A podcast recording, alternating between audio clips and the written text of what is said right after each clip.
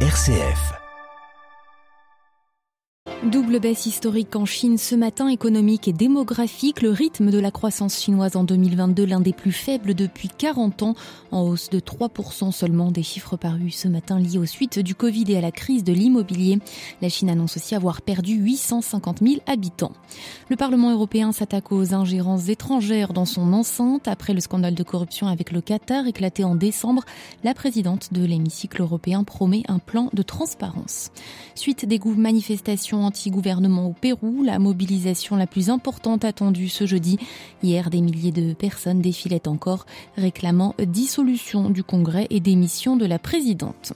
Quel avenir diplomatique aux deux frères ennemis du Golfe? Le dialogue est-il possible entre l'Arabie saoudite sunnite et l'Iran chiite?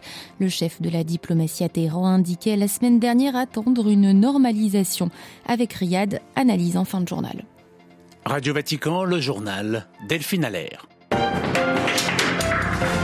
Bonjour, la seconde économie de la planète ralentit. La Chine annonce ce matin une croissance en hausse de 3% seulement, l'un des rythmes les plus faibles depuis 40 ans. L'épidémie de Covid et la crise de l'immobilier en sont les principales raisons. Les détails à Pékin avec Stéphane Pambrin. Pékin s'était fixé comme objectif une croissance de 5,5% en 2022 et le coup près est donc tombé ce matin. Ce sera finalement 3% seulement pour l'année. C'est l'un des rythmes les plus faibles depuis 40 ans si l'on exclut 2020 et l'année du déclenchement de l'épidémie. Et c'est toujours le Covid hein, qui est la cause principale. Les longs confinements qui ont immobilisé la production, paralysé les chaînes d'approvisionnement, le coût des tests PCR obligatoires toute l'année passée et les frontières fermées jusqu'au 8 janvier dernier avec une consommation en berne forcément. Les ventes au détail ont même chuté de 1,8% en décembre pour le troisième mois consécutif, le tout dans un contexte international compliqué par l'inflation, la guerre en Ukraine, les tensions commerciales avec les États-Unis et hasard du calendrier, la Chine a aussi annoncé ce matin une baisse historique de sa population de 850 000 personnes en 2022, une première depuis le début des années 60. Cette chute aura des conséquences sur la consommation, justement, le système de retraite et aussi la place de la Chine comme atelier du monde. Stéphane Pambrin à Pékin pour Radio Vatican. Et c'est l'Inde qui devrait détrôner dès cette année la Chine en tant que pays le plus peuplé du monde. La Chine est le commerce mondial, mais aussi la guerre en Ukraine, tête d'affiche du Forum économique mondial de Davos qui débute ce mardi en Suisse. Importante délégation ukrainienne attendue, dont un message spécial de la première dame, Olena Zelenska. Au programme de la matinée de ce mardi, les interventions du vice-premier ministre chinois et de la présidente de la Commission européenne. La présidente du Parlement européen, elle, a présidé la session plénière des eurodéputés hier à Strasbourg. En toile de fond, les suites du scandale de corruption avec le Qatar et le Maroc, découvert il y a un mois. Roberta Metsola a insisté hier soir sur sa volonté de remettre de l'ordre dans ses pratiques. À Bruxelles, Jean-Jacques Herry. D'emblée, en ouverture de session, la présidente du Parlement européen, Roberta Metsola, s'est adressée aux eurodéputés pour leur annoncer que l'institution demandait la levée de l'immunité de deux des leurs, dans le cadre des soupçons de corruption et d'ingérence par le Qatar et le Maroc. Les noms des deux députés sont déjà connus. Il s'agit du Belge Marc Tarabella et de l'Italien Andrea Cozzolino, tous deux membres du groupe des sociodémocrates et soupçonnés de corruption. Désormais, la procédure prévoit l'intervention de la Commission des affaires juridiques celle-ci pour entendre les deux députés s'ils le demandent avant de proposer une décision, décision qui sera ensuite soumise au vote de l'ensemble des eurodéputés, vraisemblablement lors de la prochaine session plénière parlementaire à Strasbourg. Le calendrier est serré, l'idée étant de conclure les choses avant le 13 février prochain. En parallèle, la présidence du Parlement travaille sur un plan pour plus de transparence. La déclaration d'intérêt des eurodéputés serait concernée, par exemple. L'idée, c'est de rendre celle-ci plus précise concernant les activités professionnelles des députés, députés qui pourraient devoir communiquer l'ensemble des rendez-vous pris dans le cadre de leur mandat. Cette volonté de réforme inédite, poussée par les circonstances, est soutenue par l'ensemble des groupes parlementaires. Jean-Jacques Herry, Bruxelles, pour Radio Vatican. Une sécurité renforcée cette semaine à Brasilia après l'assaut du 8 janvier. Les autorités brésiliennes ont placé directement le district fédéral abritant les lieux de pouvoir sous le contrôle de l'exécutif.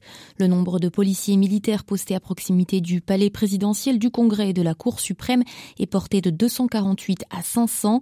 Plus de 2000 personnes ont été arrêtées après les attaques début janvier, près de 1200 incarcérés.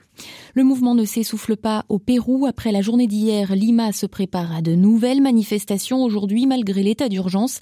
La grande marche contre le gouvernement, elle est prévue jeudi. Les Péruviens protestataires réclament toujours la démission de leur présidente Dina Boluarte et de nouvelles élections. Le point de notre correspondante à Lima, Juliette Chénion.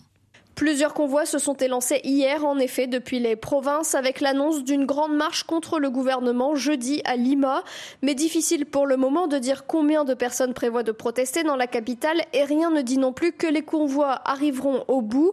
D'abord, il y a de grandes distances à parcourir, parfois plus de 1000 km sur des routes montagneuses, ce qui peut prendre plus de 24 heures. Il y a aussi le risque d'être arrêté par la police avant Lima. Hier, d'après les médias locaux, 400 manifestants du centre du pays ont été bloqués à 250 km de la capitale.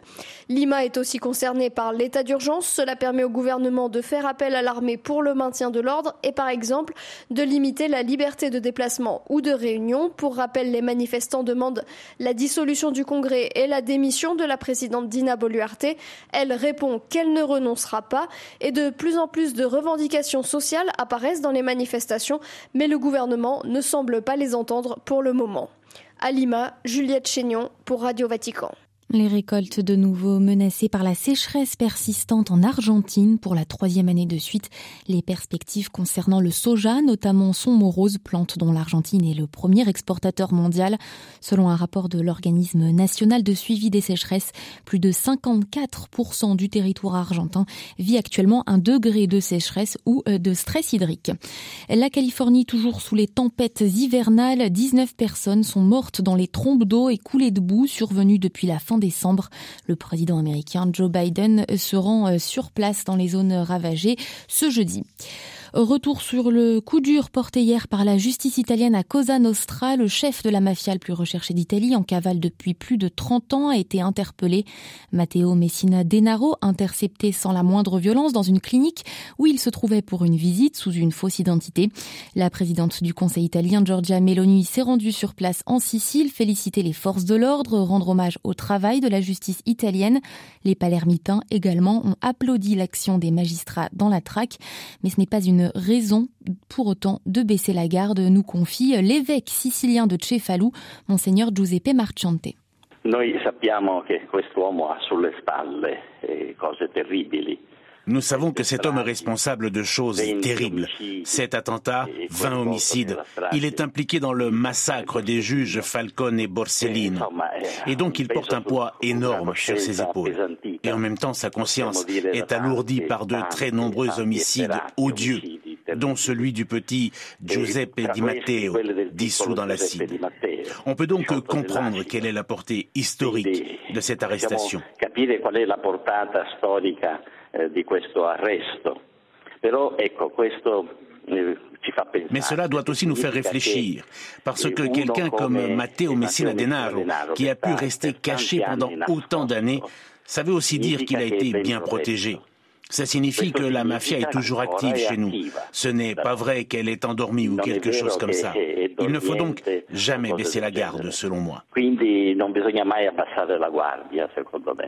Des propos recueillis par Alessandro Guarachi de la rédaction italienne de Radio Vatican. De violents heurts hier au Maroc lors de l'évacuation de migrants à Casablanca.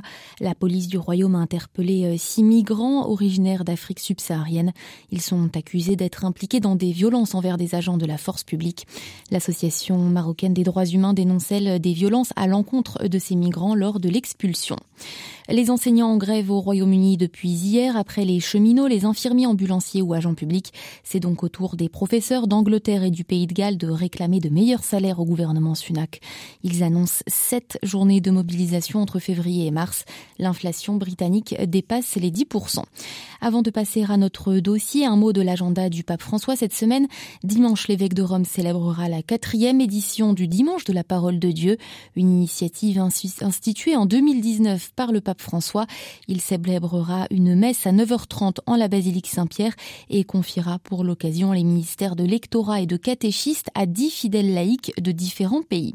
Et puis demain mercredi, coup d'envoi également de la semaine pour l'unité des chrétiens, euh, dont les prières écuméniques ont été euh, choisies cette année par des chrétiens du Minnesota aux États-Unis. Le thème est tiré du livre d'Ésaïe dans l'Ancien Testament. Apprenez à faire le bien, recherchez la justice. Plus d'informations dans nos éditions ces prochains jours.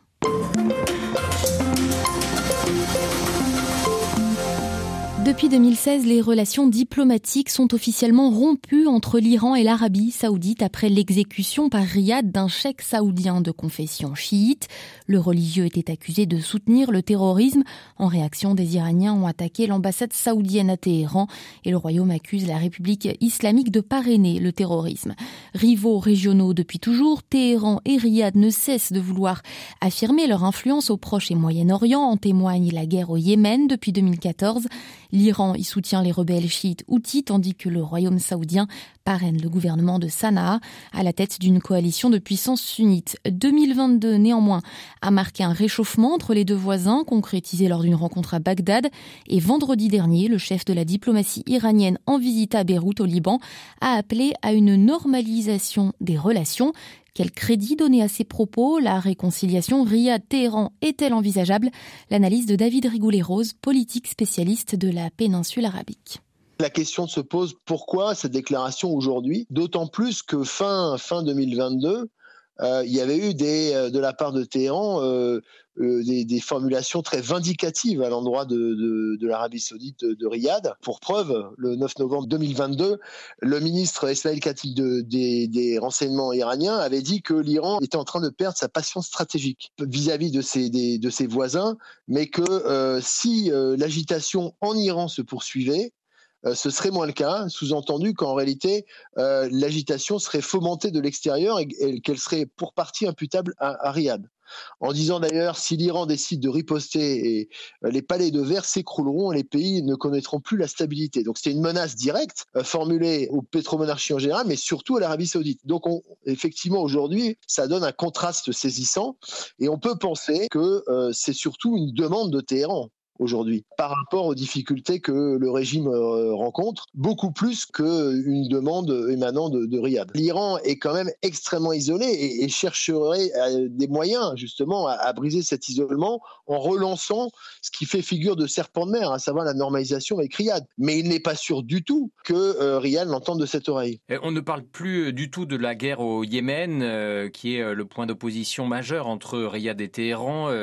Téhéran qui soutient les rebelles chiites Roussi et euh, Riyad, le gouvernement de Sanaa. Mais euh, est-ce qu'il n'est pas un peu étrange de parler de normalisation euh, des relations tant que cette guerre se poursuit? Bah, Le drame du Yémen, c'est qu'aujourd'hui, il passe un peu sous les radars de la presse internationale, qui est focalisée sur la guerre en Ukraine. Mais la situation au Yémen ne s'est pas améliorée, loin de là. C'est l'abcès de fixation, de toute façon, d'ailleurs, depuis les quelques contacts qui avaient eu lieu entre Riyad et, Téhéran, avaient buté sur cette question essentielle.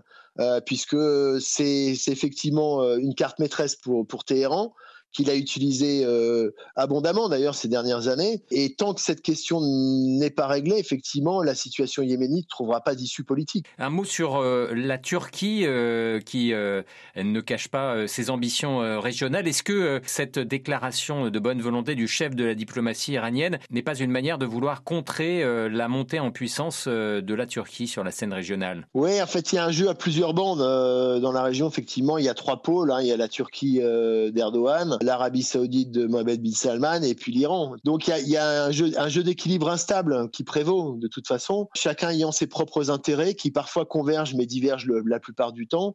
Et en l'occurrence avec la Turquie, effectivement, il y a la question euh, très sensible euh, de la Syrie puisque les Iraniens sont sont en Syrie de manière, euh, la présence iranienne est importante.